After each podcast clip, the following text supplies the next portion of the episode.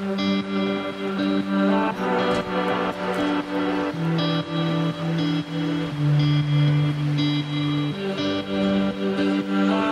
vous êtes bien sur Histoire d'en dire plus. Aujourd'hui, on va parler d'un film culte, Fight Club, film de David Fincher, avec euh, Brad Pitt et Edward Norton en star. C'est parti mon kiki. Alors Fight Club est un film américain de David Fincher sorti en 1999 et adapté du roman éponyme de Jack Palahniuk publié en 1996. Le narrateur est un homme qui, trouvant peu de satisfaction dans son activité professionnelle et sa vie en général, crève avec l'énigmatique Tyler Durden, un personnage anticonformiste, un club de combat clandestin permettant à ses œuvres, à ses membres d'évacuer le mal-être par la violence. Le film a pour interprètes principaux Edward Norton, Brad Pitt et Helena Bonham Carter. Les droits du roman de Palawick sont achetés par la 20th Century Fox et Fincher est engagé comme réalisateur en raison de son enthousiasme pour le projet. Il collabore étroitement avec le scénariste Jim Hughes pour l'écriture du scénario et voit le film comme une métaphore du conflit existant entre une partie des adultes de la génération X et les valeurs véhiculées par la société de consommation. Il délivre un, un message volontairement ambigu, laissant au spectateur le soin de l'interpréter. Il inclut également des éléments présents dans le roman, pouvant provoquer un sentiment de malaise chez le spectateur et détourner son attention du retournement final dont bénéficie le film. Avec sa sortie, Fight Club est un échec commercial aux États-Unis, mais réalise de meilleures recettes au niveau international. Il reçoit des critiques très contrastées de la plupart de la presse, qui se déchire à son sujet en raison des multiples interprétations pouvant être faites et demeure l'un des films les plus controversés des années 90. Cependant, le succès commercial vient lors de la sortie en DVD. Il est considéré depuis comme un film culte. Le film commence par un son en avant montrant le personnage principal à qui on a enfoncé un pistolet dans la bouche et dont on entend la voix en monologue intérieur qui se remémore comment il en est arrivé là. Le narrateur est un technicien de rappel en usine de voitures défectueuses pour une grande marque trentenaire célibataire, délisionné par la vie et anédonique. Il souffre d'insomnie chronique et cherche un moyen de s'évader de son existence monotone. Refusant de l'assister par par médication, son médecin lui suggère de participer à des groupes de parole centrés sur divers troubles maladies, de façon à relativiser son état de souffrance. Le narrateur rejoint donc un groupe de victimes du cancer des testicules et s'aperçoit que se faire passer pour une victime lui permet de se sentir en vie et de soigner son insomnie. Il y prend goût et décide d'intégrer d'autres groupes d'entraide. Il remarque bientôt une femme, Marla Singer, qui participe comme lui à tous les groupes. Accommodé par la présence d'un autre imposteur, il négocie avec elle pour qu'ils se répartissent les différentes séances hebdomadaires. C'est alors qu'il fait la connaissance de Tyler Durden en revenant d'un voyage d'affaires.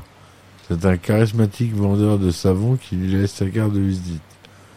De son retour chez lui, le narrateur découvre que son appartement a été détruit par une explosion. Il décide de téléphoner à Tyler et les deux hommes se rencontrent dans le bar Loose Tavern. Leur discussion sur le consumérisme américain amène le narrateur à se faire inviter chez Tyler pour y passer la nuit.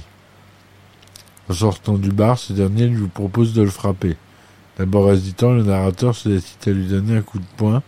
Il s'ensuit une bagarre entre eux qu'il trouve particulièrement vivifiante.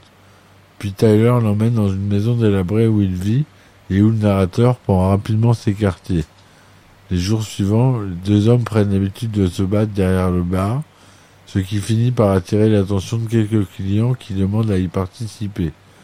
Tyler et le narrateur décident alors de former le Fight Club, un cercle exclusivement composé d'hommes, axé autour de combats ultra-violents se déroulant dans le sous-sol du bar.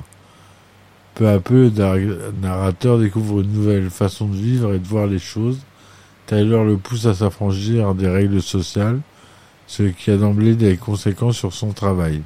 Mais il s'en moque car il a pris le goût au Fight Club et à la relation rédemptrice. Par contre, il n'apprécie pas que Tyler commence à une relation avec Marla Singer et celui-ci l'emmène à considérer le bien fondé de leur action. Il s'inquiète notamment de la dernière troupe euh, de Tyler, le mystérieux projet KO, qui amène les membres du Fight Club à se transformer en une milice dont le but reste peu clair. Il reproche à Tyler de le tenir à l'écart et décide d'arrêter le projet lorsqu'une opération de sabotage provoque la mort de l'un des deux membres, de l'un des membres, Bob, un ami du narrateur rencontré lors d'une réunion de cancéreux des testicules. Tyler est dans, soudain disparu, le narrateur suit ses traces à travers le pays et découvre avec colère que Tyler n'existe que dans sa tête. Il est en effet victime d'un dédoublement de personnalité. Embarqué dans ce dialogue avec son autre lui-même, dans lequel il ne se reconnaît plus, il tente de discuter des actions de Tyler, car le projet a pour but de détruire des immeubles hébergeant des sociétés financières, effaçant ainsi toute trace des données bancaires du pays. Se rendant à la justice pour se dénoncer, le narrateur découvre avec stupeur que son organisation a infiltré les lieux, il parvient de justesse à, à s'échapper du commissariat et se rend dans un immeuble piégé, mais Tyler apparaît pour l'empêcher de désamorcer les explosifs. Il commence à se battre dans le parking de l'immeuble, la scène est filmée par des caméras de surveillance, et on découvre sur les images que le narrateur se bat tout seul contre lui-même. Dans son esprit, c'est Tyler qui l'emporte finalement. À son réveil, le narrateur est assis dans un fauteuil au dernier étage d'un bâtiment, d'où lui et Tyler pourront admirer l'explosion des différents immeubles piégés. Le narrateur tente alors une dernière fois de raisonner Tyler, mais celui-ci dénigre ses suppliques avec mépris. Le film reprend la scène du début où le protagoniste a le canon du pistolet dans la bouche. Tyler lui reproche de s'obstiner à défendre une société ingrate et dérisoire. Soudain, le narrateur a une idée, s'aperçoit que l'arme que Tyler est en réalité dans sa propre main, puis la place dans sa bouche avant de faire feu, imaginant que c'est Tyler qui se tire lui-même une balle dans la tête. L'effet est immédiat, Tyler disparaît définitivement. L'instant d'après, il est rejoint par ses hommes de main qui amènent Marla enlevée sur la zone de Tyler. Le narrateur leur demande de les laisser seuls. C'est alors que les bombes dissimulées dans les immeubles voisins explosent, faisant s'écouler les bâtiments, tous deux observant la scène en silence, main dans la main. En silence non, parce que c'est avec le magnifique morceau des Pixies Where is my mind qui accompagne cette scène et qui est carrément une scène mythique. Donc le film euh, pour titre original et français Fight Club. David Fincher à la réalisation. La musique des Dust Brothers. Chris Gorak en direction artistique. Alex McDowell au décor. Michael Kaplan en costume. Jeff Cronenweth au montage. James Haygood au montage, pardon. Jeff Cronenweth à la photographie. La société de distribution c'est Fox 2000 Pictures et Regency Enterprise pour un budget de 63 millions de dollars. Il tournait en couleur 35 mm, format 2.35e, son un Dolby Digital. Il dure 139 minutes. Il est sorti aux États-Unis le 15 octobre 1999 il est sorti en tout premier lieu à, la Mostra de Venise le 10 septembre 1999 et le 10 novembre 1999 chez nous. Il est classifié R comme restricted aux États-Unis, violence, sexualité et langage, moins 16 en France, 16 plus au Québec. Le roman Fight Club de Chuck Palahniuk est publié en 1996. Avant sa publication, Ramon Giovanni, employé d'Adjoint Fox, découvre le roman et envoie une version préliminaire responsable exécutif Kevin McCormick et à Laura Ziskin à la tête de la division Fox 2000 Pictures. Kevin McCormick charge un relecteur d'en faire un compte-rendu afin d'étudier le projet d'une adaptation cinématographique.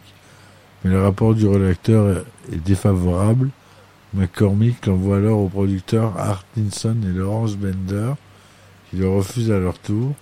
Mais les producteurs Joshua Noel et Grennan Bell y voient du potentiel et expriment leur intérêt pour une adaptation. Ils mettent en place la lecture des scripts et des interprètes pour déterminer la longueur. L'interprétation initiale dure 6 heures. Les producteurs suppriment de nombreuses sections pour réduire cette durée, enlèvent cette deuxième version plus courte pour enregistrer des dialogues. Bell envoie l'enregistrement à Laura Ziskin, qui lui achète les droits du roman à Paladuc pour 10 000 dollars.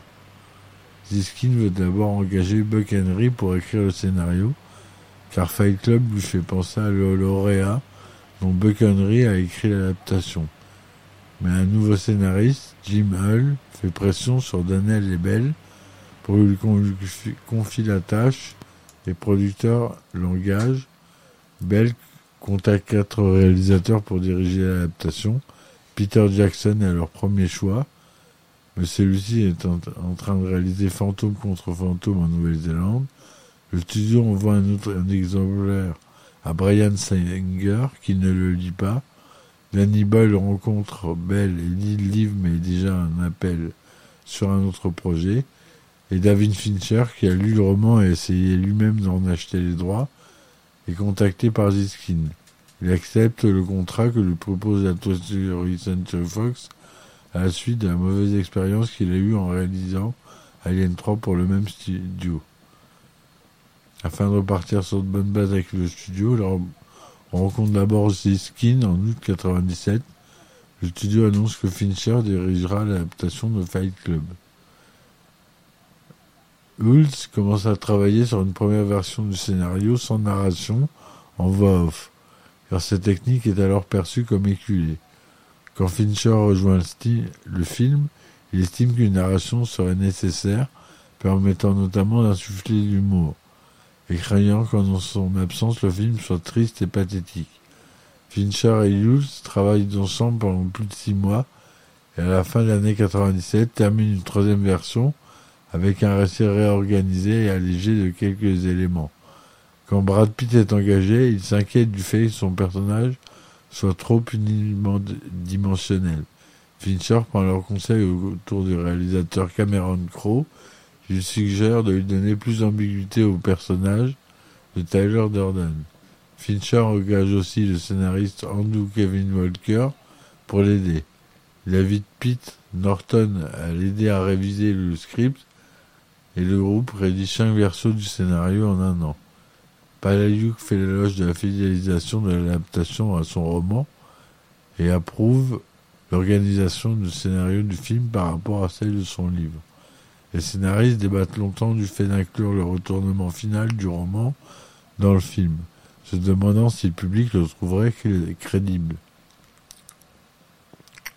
Fincher tranche en faveur de l'inclusion, indiquant que si les spectateurs acceptent tout jusqu'à ce point, ils accepteront aussi ce retournement de situation.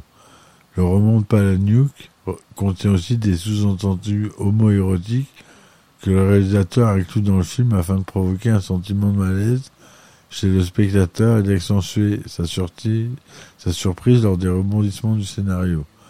La scène dans la salle de bain où Tyler Durden prend son main près du narrateur est l'un de ses sous-entendus tout comme celle où il enfonce le canon du pistolet dans la bouche du narrateur. Cependant, la fameuse réplique Nous sommes une génération d'hommes élevés par des femmes. Je ne suis pas sûr que notre femme soit la solution à nos problèmes. fait référence à la responsabilité individuelle plutôt qu'à l'homosexualité. À la fin du film, le travail narrateur trouve la rédemption en rejetant le discours de Tyler Durden cette fin diverge de celle du roman où il est placé dans une institution psychiatrique. Fincher trouve en effet que le roman est trop entiché du personnage de Tyler Durden et change sa fin pour s'éloigner de lui. À expliquer Je voulais que les gens aiment Tyler mais je voulais aussi qu'il soit d'accord avec sa disparition. Le producteur Ross Bell rencontre Russell Crowe pour lui proposer le rôle de Tyler Durden. Art Linson, qui se joint tardivement au projet, rencontre un autre candidat, Brad Pitt. Comme Linson est plus expérimenté que Bell, le studio choisit d'engager Pitt au lieu de Crowe. Pitt est à l'époque à la recherche d'un nouveau rôle après l'échec commercial aux États-Unis de rencontre avec Joe Black. Le studio pense donc que le film aura plus de succès avec une star en tête d'affiche et Pitt est donc engagé avec un cachet de 17 millions 500 000 dollars. Pour le rôle du narrateur anonyme, le studio pense d'abord à Matt Damon, puis à Sean Penn. Fincher conseille plutôt d'engager Edward Norton en se basant sur la performance de celui-ci dans Larry Flint. Mais d'autres studios approchent également Norton en lui proposant de tenir le premier rôle dans des films en cours de développement tels que le talentueux Monsieur Ripley et Man on the Moon. Norton est engagé dans le maître du jeu, mais la production de ce film prend du retard. Fox offre un cachet de 2 millions, 2 millions 500 000 dollars pour l'attacher au projet, l'acteur ne peut toujours pas accepter immédiatement car il doit tourner dans un film de Paramount Pictures. Il signe donc une obligation contractuelle avec Paramount pour jouer dans l'un de leurs futurs films pour un cachet moins élevé. Ça sera Braquage à l'italienne en 2003. En janvier 1998, 20th Century Fox annonce que Pete et Norton sont engagés dans le film. Les interprètes préparent leur rôle en tenant des leçons de boxe, de taekwondo, de lutte et de fabrication de savon. Pete va chez un dentiste afin de se faire enlever des petits bouts de dents devant car son personnage n'a pas des dents parfaites. Ces morceaux seront implantés après le tournage du film. Le premier choix de Fincher dans le rôle de Marla Singer est Jane Anne Garofalo qui refuse en, en, raison de son contenu sexuel. Les producteurs examinent les candidatures de Courtney Love et Winona Ryder sans donner suite. Le studio veut alors engager Reese Witherspoon mais Fincher s'y oppose car elle trouve trop jeune pour le rôle. Elle avait 22 ans au moment de la pré-production. Il choisit d'engager à la place Helena Bonham Carter, au vu de sa prestation dans Les ailes de la colombe en 97. Le tournage. Les responsables de Fox 2000 Pictures, Laura Ziskin et Bill Mechanic, planifient un budget initial de 23 millions de dollars pour financer le film. Au début de la production, celui-ci passe à 50 millions de dollars. La moitié du budget est alors financé par New Regency, mais au cours du budget, le budget prévisionnel monte à 67 millions de dollars. Arnold Milchan, qui dirige New Regency, demande à Fincher de réduire ses coûts d'au moins 5 millions de dollars. À la suite du refus du réalisateur, Milchan menace Mécanique de se retirer du financement. Mécanique cherche à rassurer Milchan en lui renvoyant des épreuves de tournage après avoir vu trois semaines de tournage. Milchan renouvelle le soutien financier de son studio. Le budget final de la production s'élèvera à 63 millions de dollars. Les scènes de combat sont très chorégraphiées, mais les interprètes y sont priés d'y aller à fond afin d'avoir des effets réalistes comme quand ils sont hors d'haleine. La maquilleuse Julie Pierce, qui a déjà travaillé avec Fincher pour The Game, étudie des matchs de boxe et d'arts martiaux mixtes afin de représenter les blessures des combattants avec précision. Les, les maquilleurs conçoivent deux méthodes pour représenter la sueur. Pulvériser de l'eau minérale sur une couche de vasine et utiliser de l'eau pure pour mouiller la sueur. Mitloff, qui interprète un membre du Fight Club ayant des seins proéminents, conséquence d'un dérèglement hormonal, porte un harnais de 40 kg pour les simuler. Il porte aussi des chaussures à semelles compensées qu'ils grandissent de 20 cm pour être plus grands qu'Edward Norton dans leur scène commune. Pour représenter la condition physique du narrateur qui se tout au long du film, tandis que celle de Tyler Durden s'améliore, il est décidé très tôt que Norton commencerait à se priver de nourriture dès le début du tournage, tandis que Brad Pitt fera de la musculation et des séances de bronzage de sorte que Pete devienne de plus en plus idéalisé à propos à la mesure que Norton dépérit. Fincher collabore pour la troisième fois avec le directeur de la photographie Jeff Cronenwell, fils de Jordan Cronenwell, qui était le directeur de la photographie de Fincher sur Alien 3, avant de devoir quitter le tournage en raison de sa maladie de Parkinson. Fincher et Cronenwell s'inspirent pour le tournage des styles visuels utilisés par le réalisateur dans Seven et The Game. L'équipe du film utilise aussi des couleurs désaturées pour les costumes, le maquillage et les décors. Ce style sombre a but de faire ressortir la brillance des personnages. Les techniques de post-illumination de traitement sans blanchiment sont utilisées pour modifier l'apparence des images. Fincher et Cronenwell s'inspirent également de l'American Graffiti pour donner un aspect banal aux extérieurs de nuit, tout en incluant simultanément une large palette de couleurs. Le tournage se déroule principalement de nuit. Fincher choisit volontairement des lieux ombragés pour les scènes de jour. Le sous-sol du bar où les combats est éclairé par des lampes peu coûteuses pour produire une lueur en arrière-plan, alors qu'une lumière fluorescente éclaire les prothèses représentant les blessures des combattants.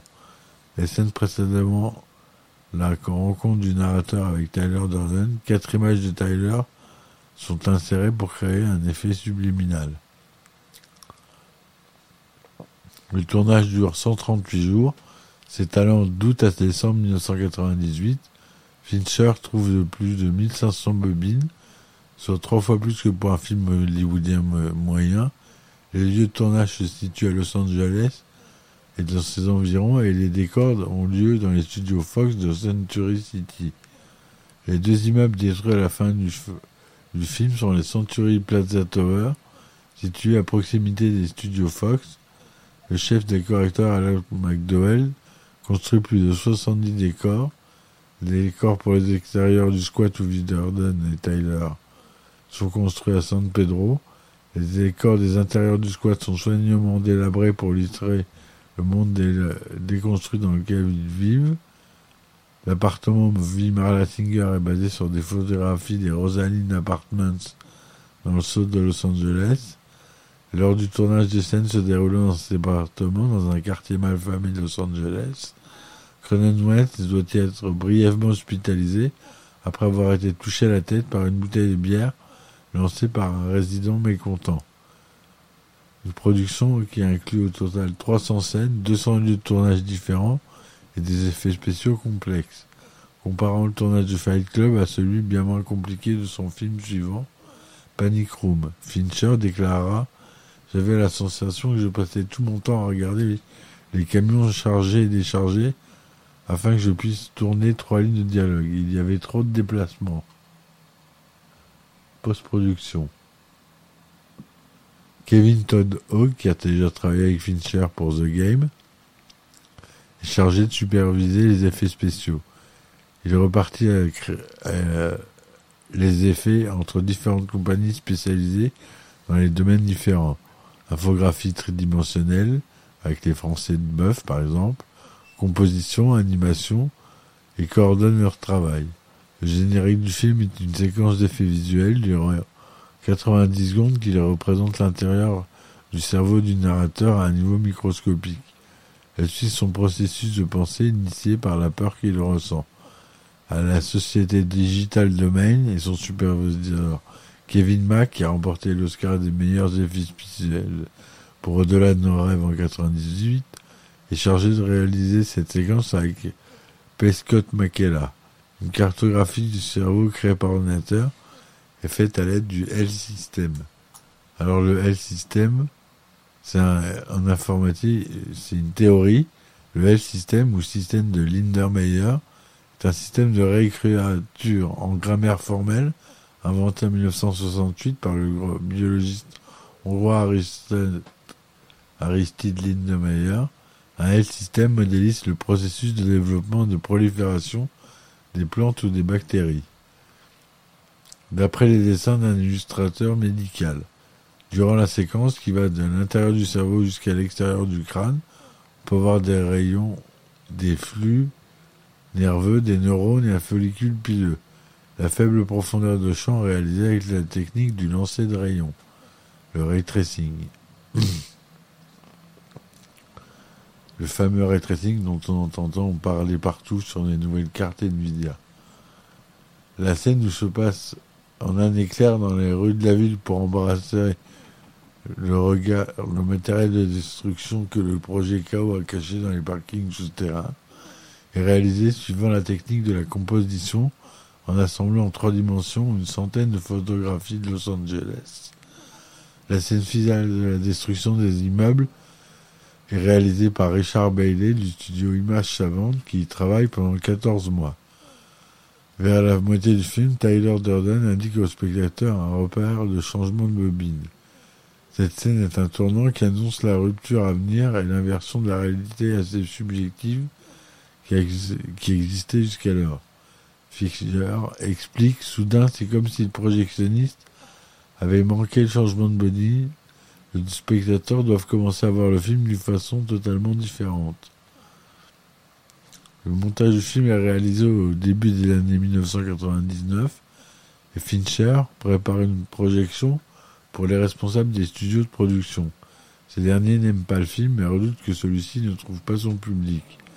Le film est quand même programmé pour une sortie en salle fin juillet 1999, mais celle-ci est repoussée à l'automne, officiellement en raison de la concurrence d'autres films estivaux et d'une post-production précipitée. Les observateurs extérieurs attribuent cependant ces décisions à la fusillade de Columbine. Le film est dédié à Raymond Bongiovanni et à Paul Scomakella, respectivement découvreurs du roman à l'origine du film et co-réalisateurs du générique, décédés respectivement le 5 juin 1996 et le 7 mai 1999. David Fincher craint que les artistes ayant l'expérience en composition de musique de film soient incapables de relier l'ensemble des thèmes de son film et recherche par conséquent un groupe qui n'a jamais travaillé dans ce domaine. Il pense d'abord à Radiohead avant d'orienter son joie sur le duo de breakbeat de Dust Brothers, formé par John King et Mike Simpson. Le duo crée une bonne originale postmoderne, incluant des boucles de batterie, des scratchs électroniques et des échantillons créés par ordinateur. Mike Simpson, un des membres du groupe, explique que Fincher voulait que tous les aspects du film soient novateurs, ainsi leur bande originale non traditionnelle a aidé à accomplir cela. La chanson de la scène finale et du générique et Where is my mind des Pixies, comme je vous l'ai dit. Les responsables du marketing de 20th Century Fox estiment que le film était principalement destiné à un public masculin en raison de sa violence et que même la présence de Brad Pitt n'attirera pas le public féminin. David Fincher s'oppose à ce que les affiches et les bandes annonces soient centrées sur Pitt et conseille au studio d'engager l'agence de communication Wyden Kennedy pour mettre au point l'image de campagne de promotion. Les responsables de la Fox refusent l'image du savon rose avec le titre inscrit dessus, réalisé par Wyden Kennedy, soit la principale image utilisée pour la promotion. Ils rejettent l'idée de Fincher de faire deux faux messages publicitaires d'intérêt public, présentés par Pete et Norton, et financent à la place une campagne de promotion à grande échelle d'un coût de 20 millions de dollars qui met en avant les scènes de combat. Malgré les protestations de Fincher, les spots publicitaires télévisés sont principalement diffusés pendant les émissions de catch de la WWE. Les producteurs Arlinson estiment que ce marketing unidimensionnel a largement contribué à l'échec commercial du film aux États-Unis. La première du film à l'occasion de la Mostra de Venise en 99. Le film sort aux États-Unis le 15 octobre 99 dans 1963 salles et rapporte 11 millions 35 millions de dollars pour son premier week-end d'exploitation. Il reste une semaine en tête du box-office aux États-Unis et rapporte au total 100 millions 853 000 dollars dans le monde entier, dont 37 millions euh, aux États-Unis, ce qui en fait un semi-échec commercial. Il réalise 1 65 000 entrées en France, 242 000 en Belgique, 144 000 en Suisse. Dans le reste de l'Europe, il dépasse un million d'entrées au Royaume-Uni et en Allemagne. Le film fait l'objet de critiques très contrastées. Lors de sa projection à la Mostra de Venise, les, débats entre les partisans et les traiteurs sont féroces. Plusieurs critiques comparant Orange, à l'orange mécanique, son impact et sa réflexion controversée sur la violence. L'agrégateur Rotten Tomatoes fait état de 80 critiques favorables et qu'un score de 7,4 sur 10, sur la base de 161 critiques collectées. L'agrégateur Metacritic donne un score moyen de 66 sur 100 sur la base de 35 critiques collectées. Parmi les critiques positives, David Rooney de Variety est-il que le film est incroyablement en phase avec son époque, car c'est une réflexion parfaite sur le malaise du millénaire. Il loue le scénario stimulant, l'humour et les dialogues incisifs, et les commentaires désabusés sur le consumérisme, la culture d'entreprise et le capitalisme, ainsi que l'interprétation efficace des trois interprètes principaux. Voilà. Le film est nommé pour l'Oscar du meilleur montage de son. C'est tout ce qu'il y aura à peu près. Quelques nominations.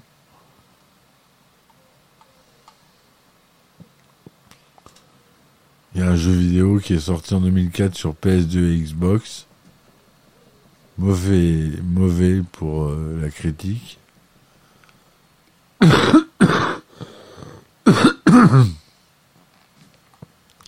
Il s'écoulera qu'à 290 000 exemplaires.